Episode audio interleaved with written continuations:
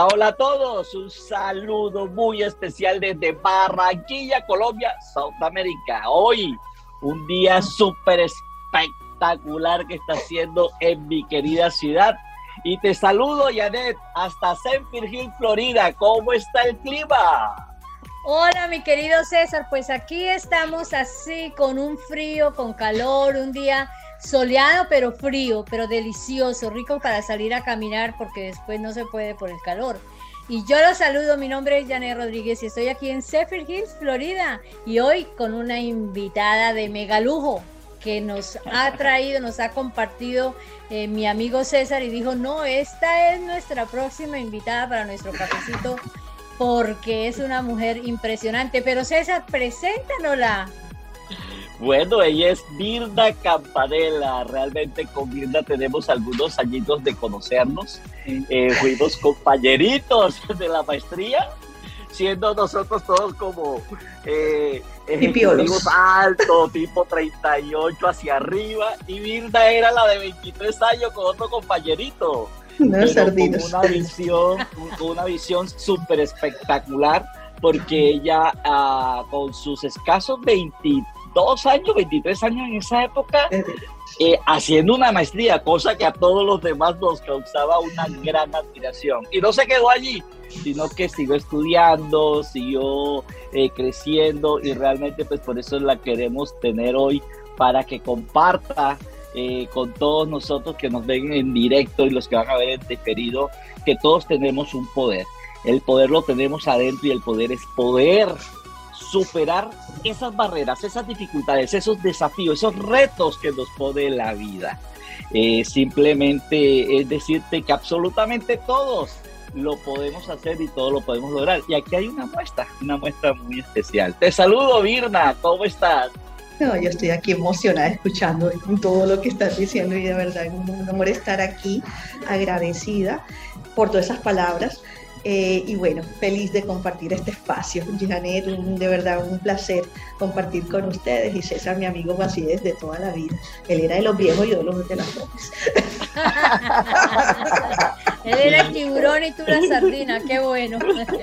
No, y teníamos otro compañerito que bueno, ya terminó su misión en la Tierra, que eh, finalmente fuimos compañeros de tesis y nos graduamos juntos de una carrera maratónica, pero lo logramos hacer. Terminamos académicamente diciembre y nos graduamos en el mes de, marzo del año siguiente. gracias a él, gracias a él, sí, bueno. Bueno, Virna, de verdad que me complace estar acá y, y te conocí, te conocí como una empleada y cuando la sorpresa de la vida, ya Mirna no es empleada, sino que ya es una empresaria. Y wow, todos, todos los que hemos sido empleados tenemos como ese sueño de, emprender y de hacer otras cosas. Eh, pero realmente pues mi admiración y mi respeto porque eh, no fue un emprendimiento, fue una empresa que eh, montaste, que tuvo un éxito y sobre todo que era una empresa inclusiva, que realmente está un mensaje muy importante a la sociedad y que inclusive tuviste reconocimientos nacionales e internacionales por emplear un grupo de personas que tenían discapacidad visual. Es lo que llamamos unos invidentes. Cuéntame, ¿cómo pasa ¿Cómo se hace eso? Soy empleado y monto no un emprendimiento, una empresa. Sí, yo, yo te parece que es una historia linda, es una historia que tiene muchos, muchas facetas además, porque estamos hablando del año 98, plena crisis financiera del sector financiero. Yo trabajaba en banco y, y, los que trabajamos en banco nos enseñaban a que empezamos en banco y nos pensionamos en banco. O sea, lo, lo programan para eso. De hecho, hoy tengo muchos compañeros que quiero mucho que hicieron su carrera bancaria, crecieron, hoy son gerentes y, se están pensionando y cuentan los días de pensión porque creo que es una carrera válida y, y admirable. Sin embargo, cuando yo miraba hacia el futuro, que apenas estaba arrancando, arranqué muy joven, me gradué joven de colegio, estudié eh, rápido y entonces yo decía, es lo que quiero, estaba en el sector financiero. Cuando yo trabajaba en banco se viene la crisis, eh, empezaron a, recuerdan ustedes que quitaban las casas porque las deudas del PAC se aumentaron demasiado, se acabaron varios bancos, se unieron las corporaciones con bancos. Y yo como trabajando en un banco quería escuchar a la gente para ver qué les pasaba. Y aquí lo que había era, no, este debe, no pagó, mandaban al abogado, le quitaban la casa y quedaba la deuda, y además sin casa y sin deuda, y con deuda, entonces así. Y como banco yo, yo decía que quiero estar del otro lado y escuchar lo que es. En ese momento cierran el banco donde yo trabajaba, que era el banco, lo que hoy sería el banco del gobierno, el banco del Estado, y nadie me imaginaba que el banco del gobierno lo iban a cerrar. Por tanto, yo estaba muy segura de que iba a tener mi crecimiento allí y me mueve ese piso la crisis y es donde viene mi primer mensaje. La crisis, cómo la volvemos oportunidad y yo necesitaba ayudar y irme del otro lado y de buscar aliados o personas externas que me prestaran el servicio al banco, de escuchar a mi gente, a escuchar a mis clientes para saber qué solución les daba, no mandar al abogado a quitar. Cuando salgo, yo dije, yo quiero hacer eso y empecé lo que se llamaba en su momento unas casas de cobranza pero quise hacer un modelo diferente y, dado que había estudiado mercadeo y todo esto, entonces cuando salí del banco yo decía, yo necesito que la gente no sienta que, recuerda que los, abogados andaban como las hechas a máquina y uno sabía que era la carta del abogado, que estaba el título del abogado y nadie las abría, entonces las quedaban así grapadas y nadie abría. Yo les mandaba unas cartas rosaditas cerradas decía, te quiero escuchar y enseguida abrían. Y claro, entonces era un concepto diferente de una carta que enseguida llamaban y decían, y, entonces ya yo lo hice como externo. Ya, y era lo que yo quería como servicio, buscar a alguien que lo hiciera fuera. Entonces, con ese negocio empecé con dos computadores de mi liquidación a mirar en la crisis qué oportunidad y qué solución le daba. Yo hoy le hablo a mi gente aquí que ya estamos hablando de 200 personas trabajando en marketing digital, en call center y todo eso. Yo decía, es que esto es lo mismo que las, las, las, carticas rosadas. Hoy es marketing digital, como te llego personal, te escucho y te busco la solución. Al final lo que hicimos fue sistematizar el medio, pero el mensaje es el mismo la gente siempre va a querer escucharle, siempre va a haber una oportunidad detrás de una crisis. La misma crisis del año 98 la estamos viviendo con COVID y eso es lo que hoy estamos nuevamente levantando, escuchando a la gente y buscándole las soluciones. Entonces me vuelvo, cambio el, el chip de ser empleada porque aunque era muy juiciosa siendo empleada, no seguía las instrucciones juiciosas que siempre me gusta innovar y me metía en las áreas de innovación y hacía las cosas diferentes. En, ese momento yo trabajaba en bancos, creación de cajeros automáticos, tarjetas, cuando empezaron a cambiar la nómina, se acuerda que los viejitos hacían la fila y llegamos a meterles tarjetas débito y para ellos era cambiarle la mentalidad. Eso me ha gustado siempre, la innovación. Entonces, esa fue mi orientación. Dije, voy a ser empresaria eh, en ese momento las mujeres no nos dejaban ser empresarias tan fácil. Imagínense en, mi terreno machista.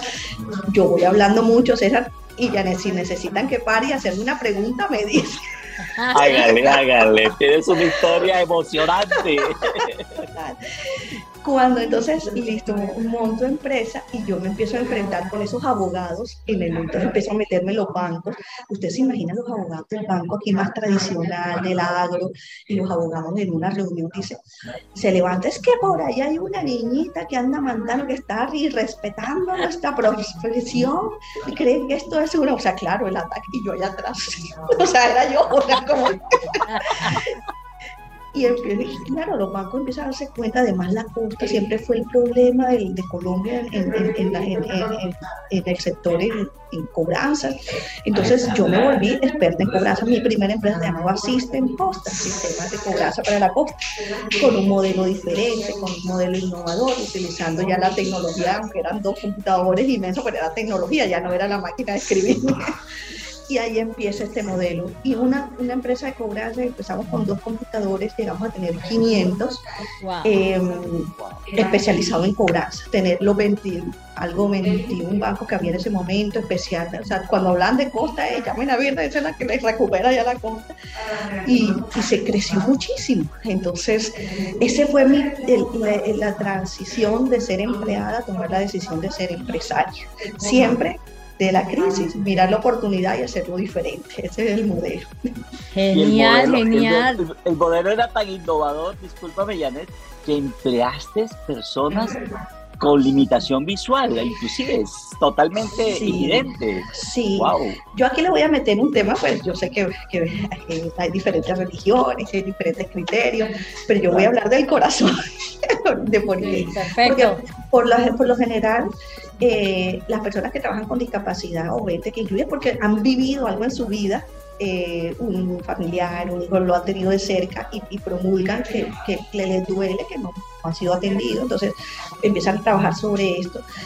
Eh, a mí me pasó que en el momento en que estoy, eh, quedo sin trabajo, em, yo me voy, yo iba, yo pues soy católica, voy a la iglesia y lo estoy usando y yo quiero mucho a mi Virgen, o sea, la Virgen para mí es como, como, como quien hablo tranquila, porque sé que está mi Dios, pero entonces con ella siento que, que, que, me fluye. Yo estaba sintiendo en ese momento cuando estaba rezando que, Dios mío, consigue trabajo, consigo trabajo, ya voy a trabajar como una queda yo sin trabajo, y yo sentí simplemente que, que como cuando uno va en, en, el, en, el, en, en, el, carro y escuchas una canción que se te queda pegada, no sabes dónde la escuchaste, pero se te quedó. Y a mí me quedó en el disco diciendo, vas a trabajar con personas con discapacidad. O sea, como, ¿por qué se me quedó eso en el disco? Listo, ya empiezo, monto mi empresa, lo monto en mi casa, mis dos computadores, mi mamá obviamente orgullosa de que yo trabajaba en, en banco, no, es que ella no, no trabaja, y está ahí unas chambitas, y entonces yo, no, esta es mi empresa, tal que me tocó salir con mis dos computadores y arrendar un lugar porque ya sabía que, o sea, el concepto en ese momento era, y en ese momento en que ya salgo de oficina, monto algo, me llega el SENA diciendo, oye, es que por aquí hay unos españoles que quieren trabajar con personas ciegas y no hay nadie que les pare bola porque los ciegos, ¿cómo van a trabajar? Ay, Dios. Y Dios mío, se acuerdo tan y yo digo, no, claro, yo, o sea, venga, pruebe. Empezando, innovando, siendo empresaria, pero además con esa obediencia de, de, de servir eh, mire, yo, yo diría que lo hice por, por una vocación de servir y de que vamos a ayudar pobrecitos. Pero ustedes no saben lo que le aprendimos a esa gente, porque es que además la persona ciega en cobranzas es muy buena, porque nos enseñó que uno tiene que aprender a oír. Ellos eh, no, no, le, no, podían leer, era un, un sistema como decir hoy Siri, que, que les lee lo que uno va colocando en el sistema, repite un lector. Entonces lo que hace es leer la pantalla y ellos escuchaban, hablaban, gestionaban, pero ah, tenían la, la mejor tasa de recuperación y de compromisos que se cumplían. Es decir, que aquí se le mira no solo que yo te diga, ay, no, yo te pago el 30. Entonces la gente muchas veces dice, yo te pago el 30 por decir algo. A ellos les pagaba yo un momentico este, y ellos se toman el trabajo de escuchar, de oír, de construir y de empoderarse. Te estoy entendiendo a la otra persona, esa empatía que la llamamos. Y vamos a ver que creyendo nosotros estamos ayudando, ellos terminaron enseñándonos a hacer verdadera cobranza. Entonces, eh, fue un modelo hermosísimo que además nos llevó a que echáramos el México, a que no tuviéramos visibilidad a nivel nacional, internacional, una empresa de barranquillera, chiquita, de mujer, o sea, estamos hablando de años 90 y pico, 2000, o sea, donde no fue porque está todo el tema de emprendimiento. Entonces, eh, hubo una visibilidad importante que nos permitió irnos. Entonces, la banca empezó a ver que aquí había oportunidad y que además podía apoyar y que, que, estaba dándole oportunidad a gente que no era normal que, que se le diera muchas razones nos ayudaron a que nos fuimos visibles y, nos ayudó a crecer. Esa es la historia también. De, ahora pues ya no solo lo hacemos con discapacidad, lo hacemos con madres, cabezas, familias, eh, con población vulnerable jóvenes y, bueno, y, hemos también apoyado población venezolana que yo una población que está muy estigmatizada y le hemos dado oportunidad. Entonces, creemos que en esos modelos, trabajándolos conjuntamente, garantizamos además la, el, trabajo, la permanencia, pero lo que más aprendemos somos los que estamos alrededor. A ellos simplemente darle la oportunidad. Excelente. Qué, linda, qué linda labor y de verdad yo estoy aquí así como embelesada escuchándote porque, porque yo me imagino estando en Colombia, yo salí de Colombia eh, hace 37 años, va a ser este 26 de febrero, y nunca hice nada, y me gusta hacer de todo, me gusta el servicio también, o sea que te hubiera conocido, hubiéramos hecho cosas grandes.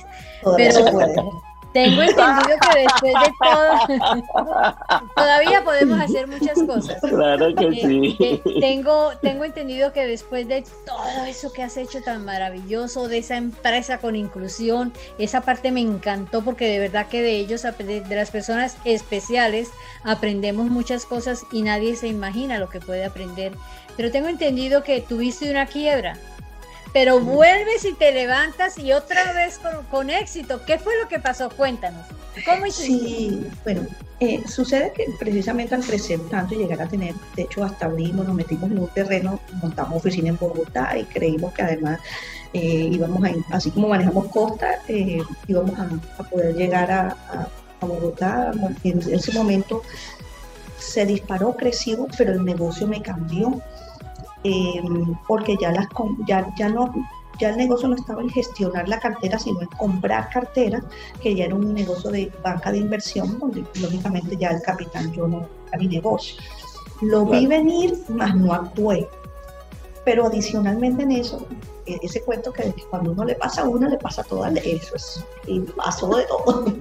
me separé, se me fue la empresa a quiebra y de la tensión y la y eh, que yo, yo lo llamo la soledad al empresario, que cuando estamos bien todo el mundo está, amiguito, venga, que- dame trabajo, pero a la hora que estamos mal todavía aquí no tenemos la mentalidad de, de, de- de la quiebra, entonces te ponen como un sello de que, uy, no, no, ni la miren por allá porque se, esa quebró. Entonces, Sí. es, es muy duro. Eh, esa soledad me llevó a, a enfermarme porque la tensión hizo que se me desviara la columna. Así de fuerte es esto cuando uno dice que estoy tensionado. Entonces se te vuelve una piedra y, me desvió la, la- Llegó un momento que yo perdí la movilidad de, los dos, de las dos manos y quedé en una cama. Y el médico me decía, eh, no, hay que operar, hay que operar la columna, y estoy operada, en quiebra, mis dos hijos. En ese momento, cuando estoy en una cama acostada, eh, separada, eh, yo dije, no voy a poder mantenerme, me, angustiaba mantener a mis hijos. No, eso fue eh, momento muy duro. Y en ese momento igual me, pegué, me, me pegué a, a- a- a rezar y orar. Eh, yo estaba salvando mi empresa, la llevé a 1116, la llevé a ley de quiebra, y no, o sea, era como no soltarla, era un apego a no soltarla. En ese momento me llegó un mensaje tan bonito y era una imagen no sé, que, de, de- que anda por allí, que cuando Jesús le está diciendo a, a una niña, eh, suelta ese, ese, ese osito que yo te tengo otro como aquí, entonces dame ese. Y yo sentí, y me llegó a decirle, "Ay, a soltarla, yo ya en esta cama no puedo hacer nada y tengo que dejar que la empresa sea lo que sea. Entonces, efectivamente se va ley de quiebra. eh, pongo al frente a una persona, a mí me te puedo entregar todo. En ese momento yo entregué eh, las llaves de mi carro, lo- un televisor que me llevaba mi casa estaba ahí, o sea, cuando hacen inventario me tocó dejar todo, o sea, prácticamente todo. Y en ese momento yo les dije a mis empleados, no se preocupen, que, que- vendrán más cosas, si no puedo venir en, en carro, pues vendré en bicicleta. Y efectivamente en esos días cumpleaños y mis empleados entre todos me regalaron una bicicleta que ya César sabe lo que, lo que hace mi bicicleta en mí. Empiezo a manejar bicicleta y la bicicleta no solo me mejoró mi columna, no fue necesario operarme, sino que en esa manejada de bicicleta empezaron a salir ideas. Y que yo me cerré a que lo único que yo hacía era cobranza. ¿Qué tanto aprendí yo de todo esto? Y empecé a mirar oportunidades. ¿sí? Y ahí es donde empiezo a buscar nuevas oportunidades y empiezo a ver las necesidades. Entonces, a mí me toca salirme de la empresa, yo no podía ir, ya la superintendencia toma el control. Y ese tema empiezo a lo que dice, "Ve, yo soy una ñoña estudiando, me metí a estudiar transformación digital, me metí a ir a las reuniones de Cámara de Comercio a ver hacia dónde iban las cosas. Entonces, en, ese tema de estudio, empecé a decir, esto va para otra parte. Cuando yo hacía transformación digital, estudiando con puros muchachos de tecnología jóvenes, ya empezaba a hablar de marketing, de todo lo que venía fue mi terapia para desconectarme, pero fue mi oportunidad para ver que podía venir un negocio todavía mucho mayor y ver las oportunidades de, de- de- de otras unidades, de otros negocios, y ahí es donde, donde eh, arranca nuevamente. Le levanto de cama, me recupero con la columna y empiezo a llenar mi cabeza a través de sueños para empezar mi Wow, Wow. Ya se me trabó la Definitivamente nos has enseñado que dos ocasiones negativas para algunos tú las tomaste como la oportunidad. Qué increíble, qué lindo, qué lindo. que es lo que creo la, de la crisis, es la, eh, eh, las verdaderas oportunidades, pero no es solo veo la oportunidad y después yo creo que hay gente que dice, ay, de este que yo yo montaría este negocio, ve qué chévere esa esquina para hacer, pero después llega otro y lo monta, pero no lo hice. Entonces la cosa no es solo verlo, sino que cómo hago para hacerlo. La acción, sí. Sin temor. Y eso es lo que hoy uno ve los jóvenes que ellos pues, pasaron al otro lado, ellos van montando y van diciendo después qué piensan. Entonces, eh, que, entonces también es el equilibrio, o sea, cómo monto, cómo lo hago, cómo trabajo, pero, pero lo voy haciendo. Eso es como Claro. Wow, wow. Y mira, y mira que, que, conociéndote, eh, me, me, me, parece algo también tan bonito que este, por lo que te hemos estado como muy cercano, he visto tú y te puedo decir que eres un aprendiz permanente porque has hecho las maestrías, las especializaciones, hiciste una internacional que te graduaste en España, etcétera. Pero es no solamente es el conocimiento como tal, sino que lo tomas y aprendes y aplicas. ¿Cómo ha sido ese proceso de, hacerte eh, permanentemente un aprendiz, pero lo más importante, en poder generar el conocimiento, porque es que no solamente lo ha adquirido, no solamente lo implementó, sino que también lo pone a disposición de la sociedad. Eh, cuando te, haces tus intervenciones eh, como conferencista en el sector privado, el sector público, el sector mixto de la economía. Entonces, eh, cuéntanos un poco de esa parte. Sí, yo, yo creo que, que el, el, momento en que nosotros dejemos de ver la academia como, como algo teórico, sino que sea más, más, cada vez más unido la teoría con la práctica, y eso hay que la academia tiene que ir pensando en eso, en cómo me meto de verdad en los negocios y aprendo y enseño para que sea aplicable y las empresas, cómo miro que, cómo, cómo absorbo todo esto que está en, la academia y lo hago práctico en eso. Eh, voy a traer el ejemplo de, de transformación digital, porque era todavía que salió, fue la primera en la, Universidad del Norte sacaron la primera promoción y la, y, la gente decía, pero ¿qué es, ¿qué es eso que estudia? Y yo trataba de explicar y la gente, bueno, ahora que viene con Coya todo el mundo sabe qué es, pero en ese momento estamos hablando hace tres años. Y, y, y cuando empecé y nos ponían casos prácticos, yo ya estaba yendo con Cámara de Comercio identificando las necesidades que tenía aquí el sector turismo, sector salud y todos los ejercicios que nos ponían ahí, yo los iba haciendo como soñando cómo sería, entonces la teoría la hacía, entonces empecé a hacer como planes de tareas que después cuando salí los, los hice realidad en servicio. Entonces hicimos la transformación digital aquí del clúster de turismo, naturaleza, se montó toda una estrategia, creamos hicimos así como la práctica de cómo sería un levantamiento y después traerlo a la realidad.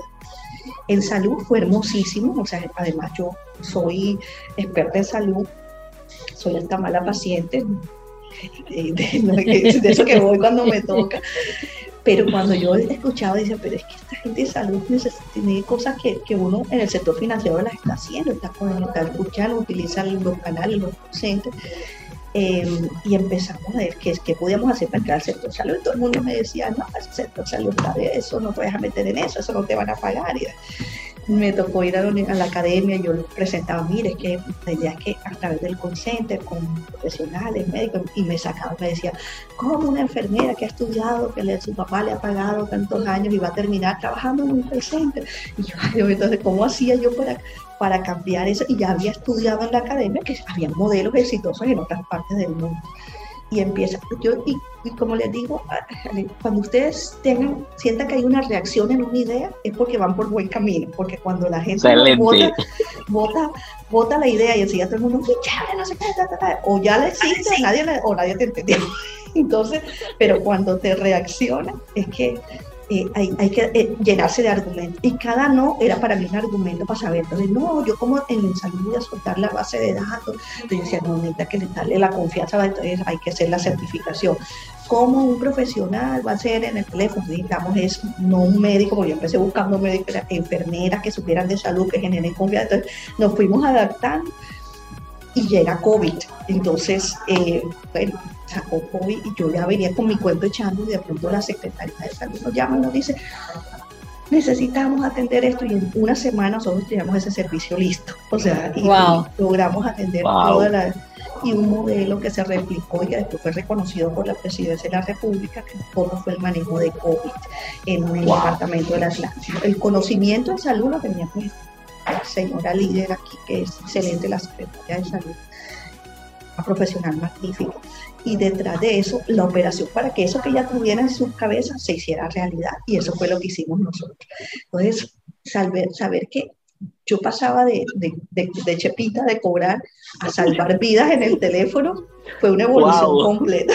Entonces, eh, Fue, un, fue hermoso, fue, porque además era cómo afrontar una crisis, como mis enfermeras en el teléfono tenían a alguien muriéndose y podían orientarlo, cómo lo tranquilizaban y le decían, mira, tome agüita de matar ratón mientras llega el médico, los calmaba. Ay, no, era divina, porque era como, como el ser humano puede, mientras llegaba el médico físicamente, ellas lo calmaban y lograban salvar la vida de esa persona porque no los angustiaba. Entonces fue un modelo hermoso utilizando las mismas sillas, la misma infraestructura, o sea, fue un, eh, que uno haría para, para ser financiero, pero poniendo el conocimiento de una persona profesional en el teléfono, cambia el servicio. Y esa es la innovación a la que apasiona trabajar. Wow, increíble, de verdad que, de verdad que todo lo que has hecho a mí, a mí me tiene aquí así, me tiene pensando, me tiene moviendo, porque yo también soy la que toma el curso. Yo aprendí computadoras con Mr. YouTube. Con Mr. YouTube. Yo aprendí cuando empecé en el campo del, del turismo que fue cuando antes se hacían las reservaciones por teléfono y eso.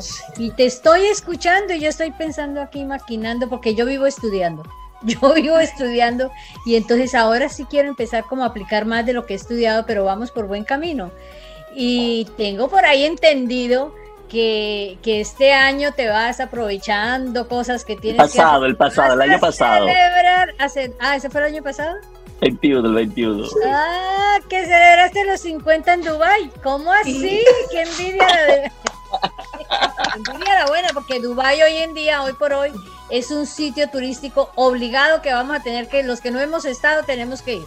Con COVID, sin COVID, tenemos que ir. Cuéntanos, ¿cómo fue? sí, mira que, que eso también fue una enseñanza de vida porque eh, sí, como empresario yo creo que uno le, le, dice, cuando tú eres el tope que estés en Dubái. Entonces, Entonces, yo, yo, a mí me gusta mucho la internacionalización y desde hace tiempo yo iba a España, iba a México, iba a Estados Unidos. Sin embargo, pues el hecho de ir a Dubái era poner el sello de que, uy, estos son solo los grandes empresarios. Cuando ese sueño de ir, no solo en lo turístico, sino como con esa parte de que no solo ir a conocerlo, sino, eh, bueno, siempre viajo de trabajo y aprovecho y conozco. Entonces siempre los relaciono con algo de trabajo. Cuando estoy viendo, yo trabajo mucho con ProColombia y a mí el apoyo que ha dado el gobierno a los empresarios magnífico eh, y nos ayuda a la exportación. Hace unas macro ruedas. Te estoy hablando que eso era en el macro rueda en Dubái.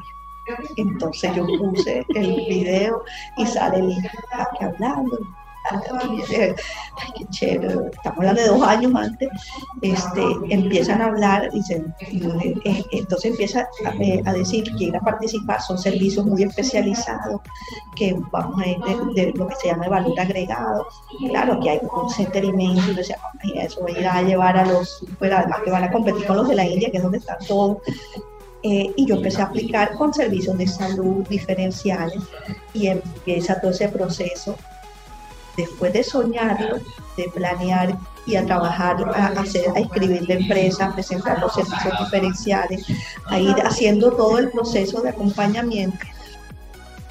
Cuando al final uno dice su empresa ha sido seleccionada, no es solo que fui a Dubai, sino que me invitó el gobierno y que fue una macro rueda a presentar mi empresa, pero además celebré mis 50 años. Espectacular. Sí, entonces aquí el mensaje cuando le digo a mi gente, mira, que los sueños se cumplen, pero los sueños hay que uno tenerlos, hay que eh, planearlos, trabajarlos y después celebrar, porque hay que celebrar con los niños. Entonces, eh, entonces eh, ese fue el ejercicio. Para mí fue un de, de, hacer patria, oportunidad de decir, somos Colombia, estamos además en el marco de la rueda esa y de la de Uruguay, que es como una feria de todos los países, llegar a Colombia y ver, bueno, era una, una experiencia maravillosa, conocí gente maravillosa, gracias a Dios, ahí estamos eh, culturalmente además, entonces nos preparaban, claro, yo soy, bueno, César sabe que yo soy abrazadora, así toda, mejor dicho, entonces eh, allá nos decían, cuidadito, usted espere que el hombre le salude, que sea él el que tome la iniciativa, y entonces yo iba así, que cómo me he visto, qué cosa que yo iba robada. Pero no, cuando llega uno y vive eso, es un aprendizaje hermosísimo personal, eh, de intercambio y se le quita también uno todo ese manto de susto, es una experiencia.